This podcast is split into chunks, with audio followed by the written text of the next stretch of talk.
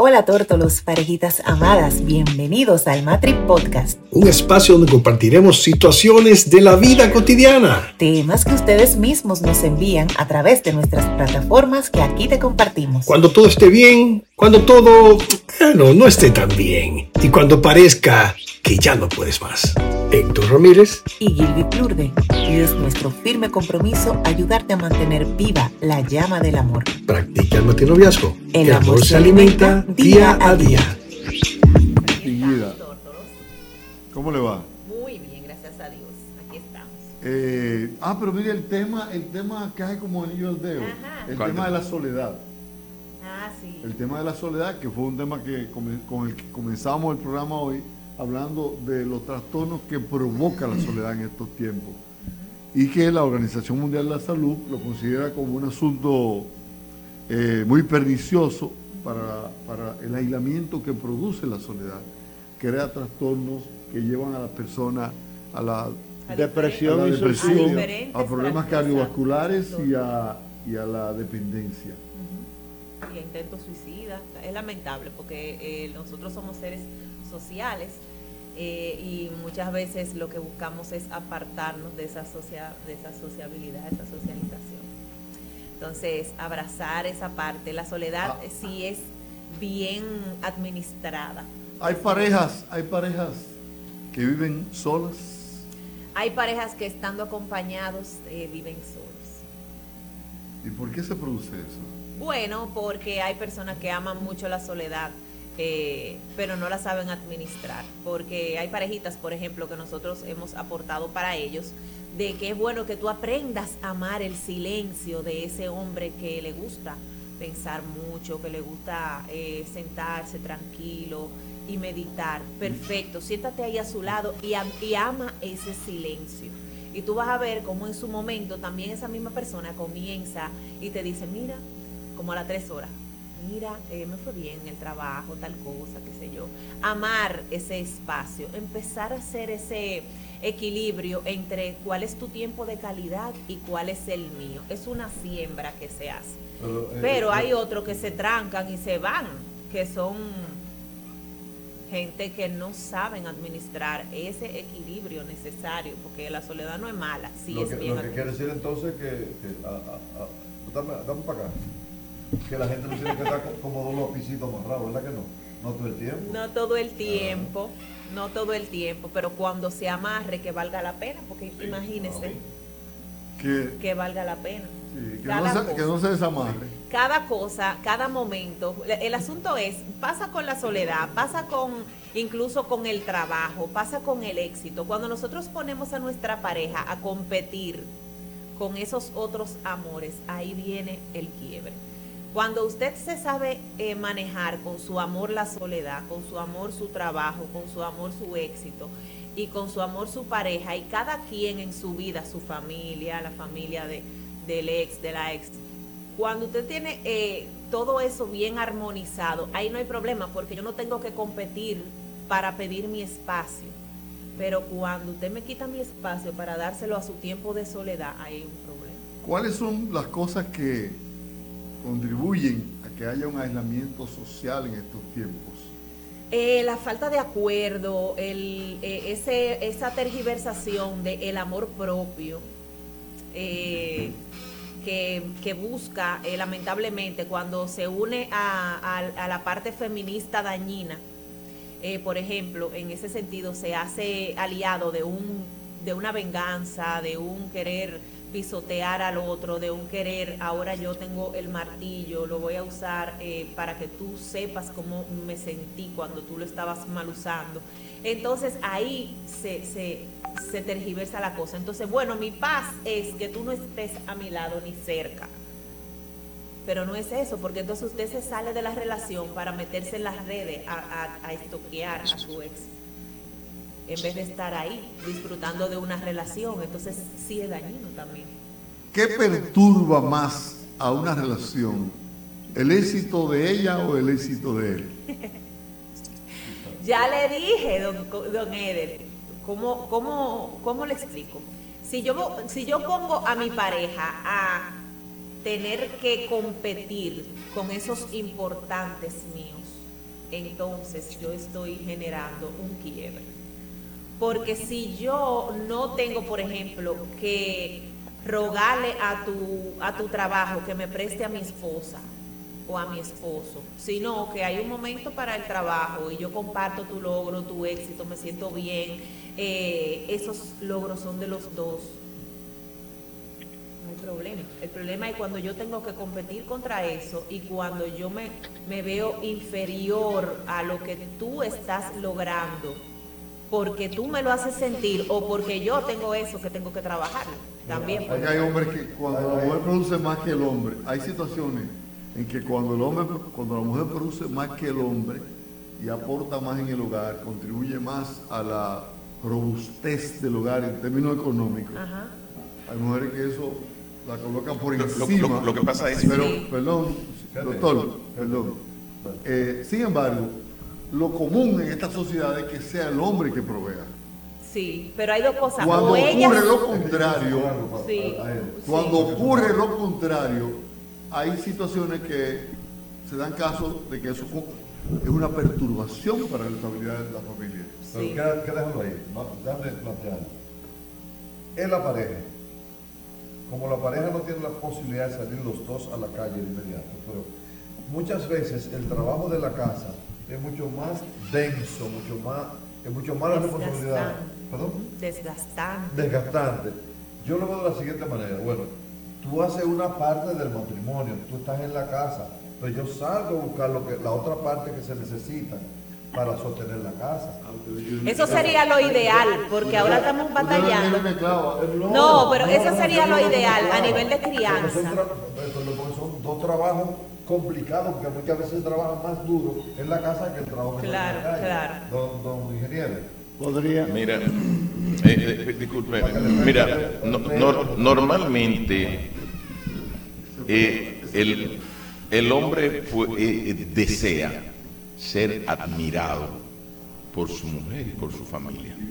Admirado.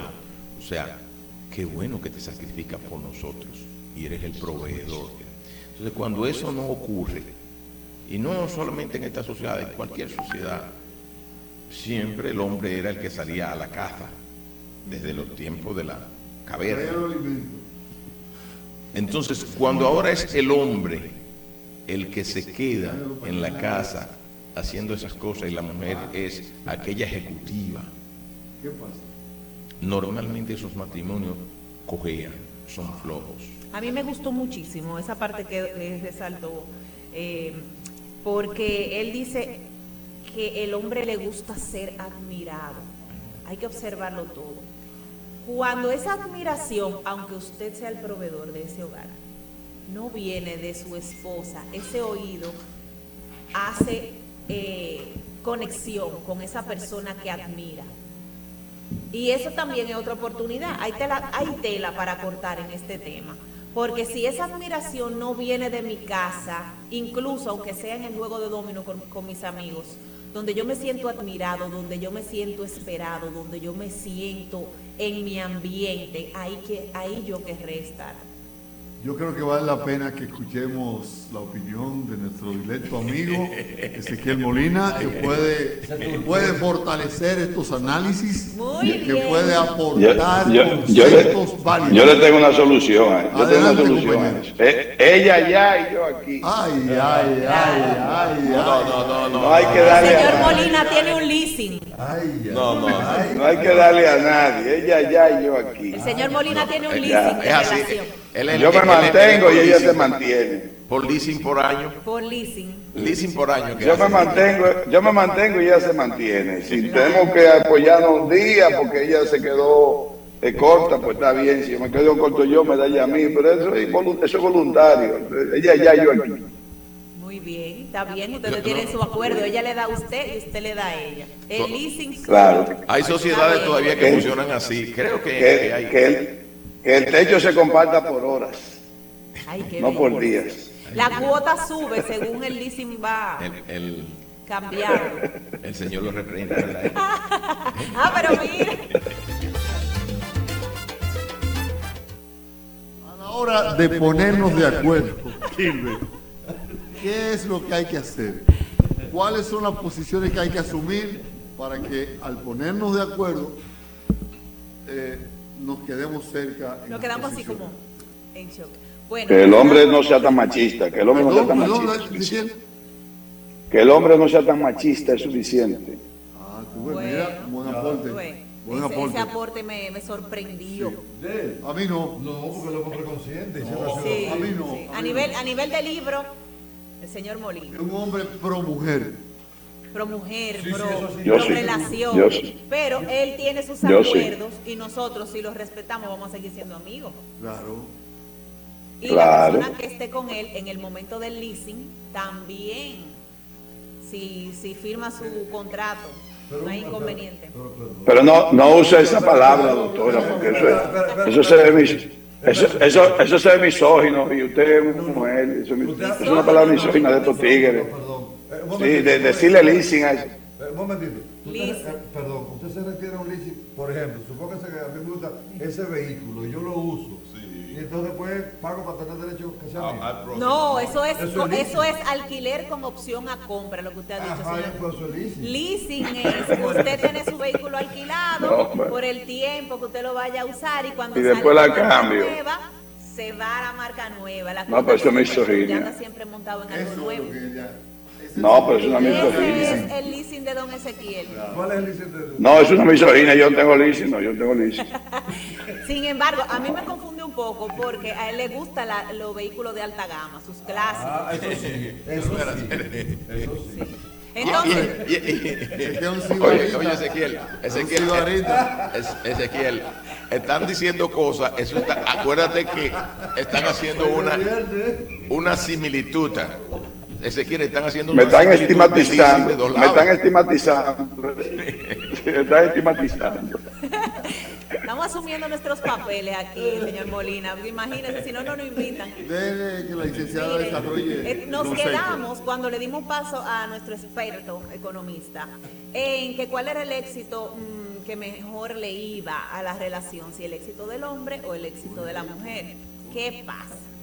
Que cuando nosotros hablamos de competencia, eh, ambos vamos a tener inconvenientes. ¿Por qué? Porque si el éxito del hombre, lejos de ser el proveedor, como decía eh, nuestro compañero eh, Pericles, eh, de ser el proveedor y que cuando llegue a la casa, al hogar, esa provisión se le, se le agradezca, se le celebre, se le motive, se le admire. Esa, esa palabra me gustó mucho porque realmente esa, eh, eh, eso agrada al hombre. Pero no al hombre, al- a la pareja. El valor que tú le das al aporte de tu pareja en la relación es crucial.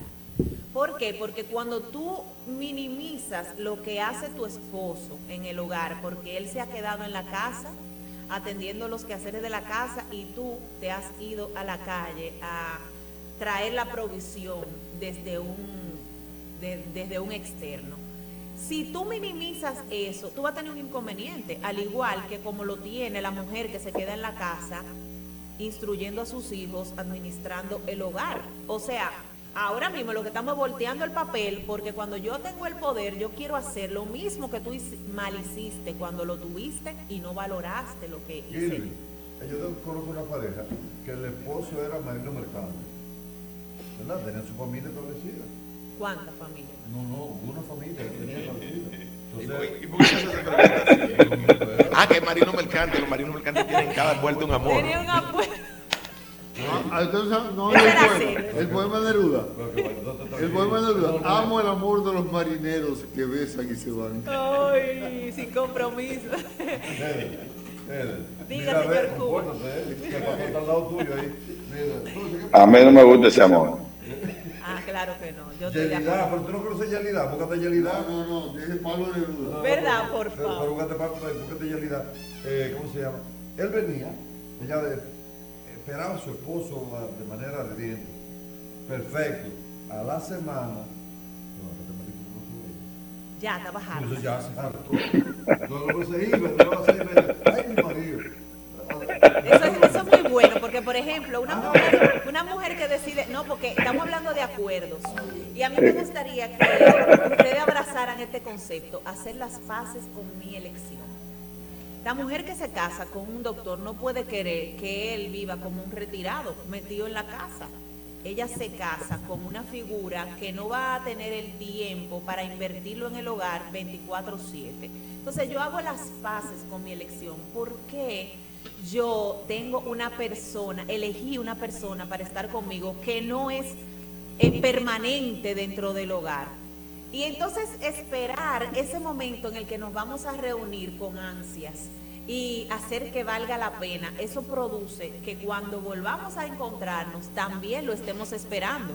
Maña fuera que cuando yo me, me reencuentre con mi marino, sea para decirle, oye, y tú no pudiste venir antes, y tú no puedes durar ahora un mes en vez de, de una semana, hacer las paces con mi elección. Y entonces ahí hablamos de acuerdos. Ahí hablamos del acuerdo de que si eres tú el que está fuera trayendo el dinero y yo soy quien estoy administrando el hogar, ambas cosas son necesarias.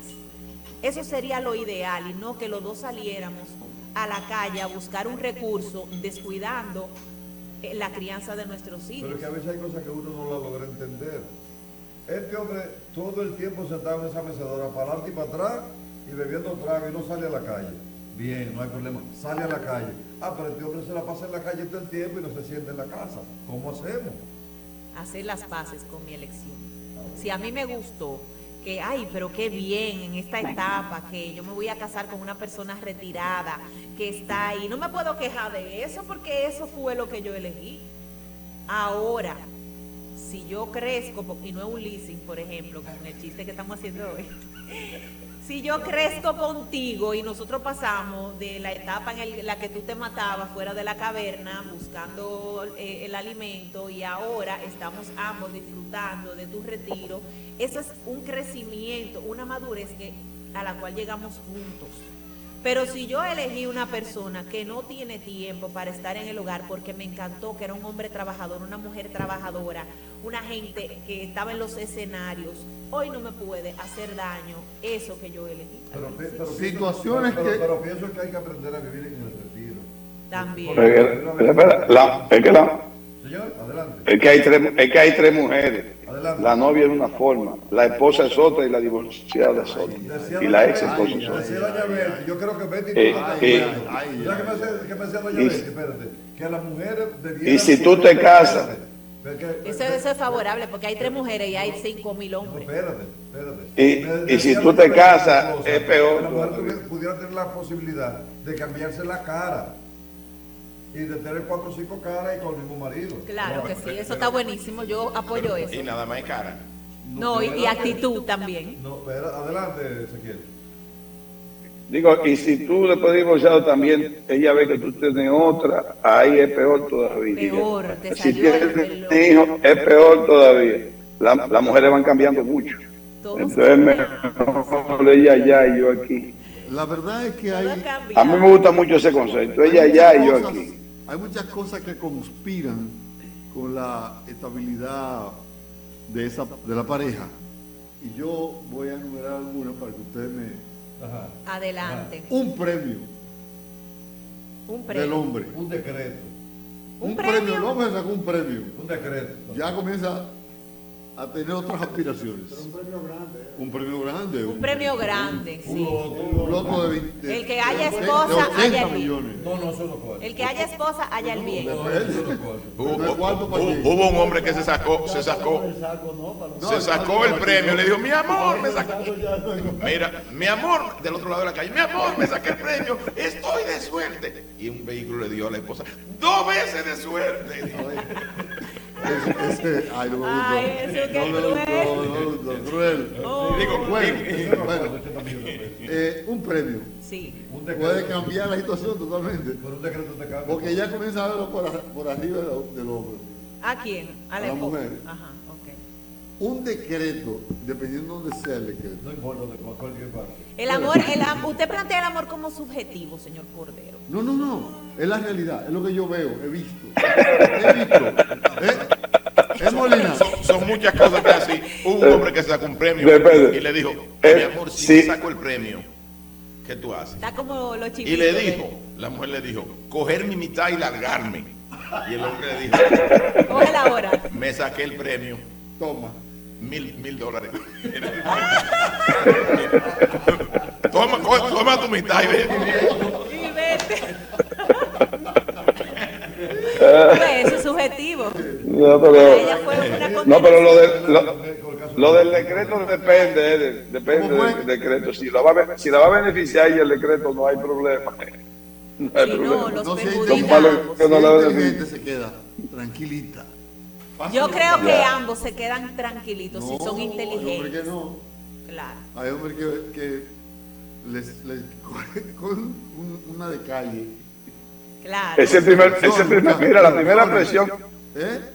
la primera presión que recibiría un hombre que tiene un decreto que la mujer le diga, bueno, ya nos salvamos. Oye, Eso es una presión. Claro, porque lo Eh, tuyo ya, es es- tuyo y lo mío es de los dos. Nos salvamos de otra No, cosa. no, no, pues eso es robar que va. El éxito de los dos. El éxito de los dos y el fracaso es tuyo.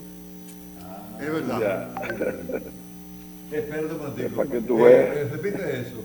El éxito es de los dos y el fracaso es tuyo. Eso hay que editarlo y subirlo a las redes. ¿eh? Eso, la- Porque eso es raro cuando uno dice de que no, porque su dinero, mi dinero, tal cosa y tal cosa. Eso es como a niveles medios, Usted en, no en economía. Cuando hay mucho dinero es de los dos. Por los clavitos, usted no propugna por eso. Virgen, hay que, hay que editar eso. ¿eh? Tú sabes que tú- yo te mandé una ¿Tú foto. tienes clavito? ¿Tú tienes clavito? Clavo. Ah, bueno, para que ya tú. No, no, tú yo no. necesitas yo eso. no- Mira, tú sabes que te, te estoy.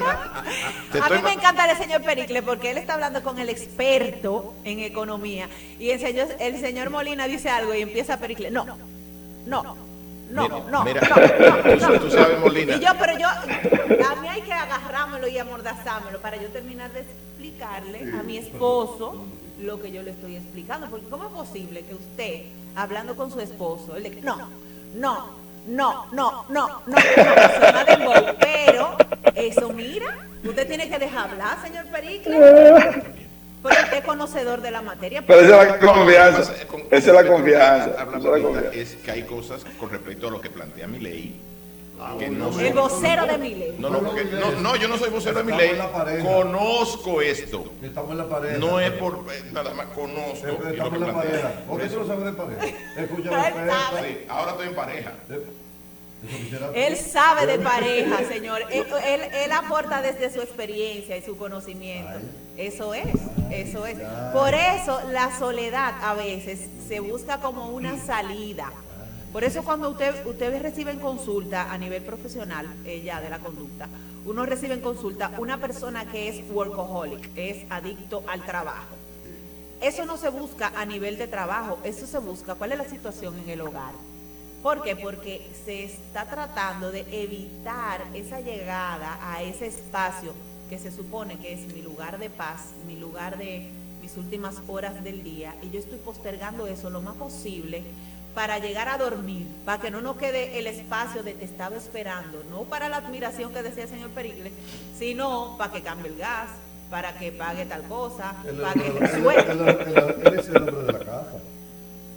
Para que suba el, el botellón de agua. Te No, están esperando los es, botellones. es- no, es que mira, es que, el, es que el hombre tiene que ser repostero, plomero, electricista, ingeniero, arquitecto. Pero está muy De bien todo porque el equipo se completa, sí.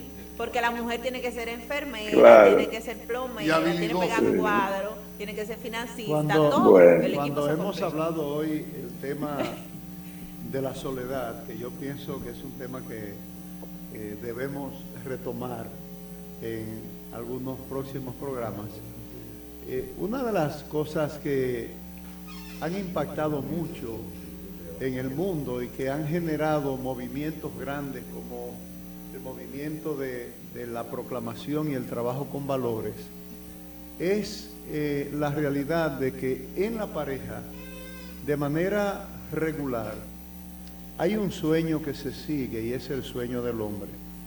Y está la historia de un hombre que, siendo vicepresidente de, de Walt Disney, fue a una conferencia para escuchar al conferencista hacer tres preguntas.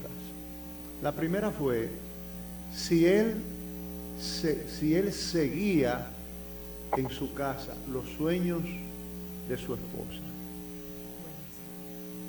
Una pregunta que que por supuesto tiene un no radical. La otra pregunta fue si él eh, eh, eh, podía apoyar los sueños de la esposa. Y bueno, esa pregunta quizás tiene un parcial. Pero la tercera pregunta fue si él conocía los sueños de la esposa. Ya esa pregunta lo descolocó. Porque definitivamente los sueños que hay que conocer en la casa son los del marido. Y la mujer es la que tiene que estar preparada para efusivamente, eh, comprometidamente y abandonadamente en lo que concierne a los de ella, apoyar los de su marido. Así vivimos. Cuando ese hombre, que es un hombre que tiene un pensamiento cristiano, escuchó esto, fue a su casa muy tocado y le preguntó a su esposa, ¿verdad? Por supuesto, no digamos a boca de jarro, sino que se generaron los, los espacios, y le preguntó, mi amor, ¿cuáles son tus sueños? Y ella se, En shock también. se chocó porque dijo, a, a esta altura del juego tú no conoces mis sueños.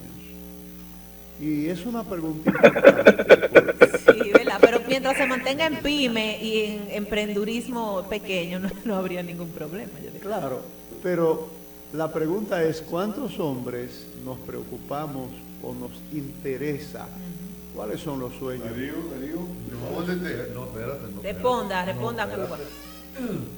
El, hablando con un sociólogo, yo soy sociólogo también. Ah, Ahora, ¿qué es lo que pasa? Pregúntale a Pericle.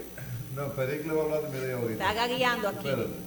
Lo que pasa es, pastor, ciertamente, el- no es usual en esta sociedad, eh, esta sociedad de este mundo, de este lado del mundo, eh, conocer los sueños de la mujer, salvo que ella no lo diga.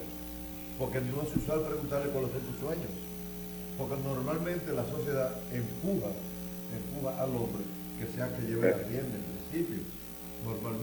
Yo te, te puedo interrumpir, te puedo interrumpir. Los sueños de las mujeres lo conoce todo. Los sueños de las mujeres lo conoce el hombre de una vez porque ellas más sueñan con gastar dinero.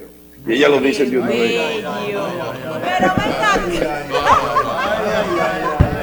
venga. Sácalo del aire.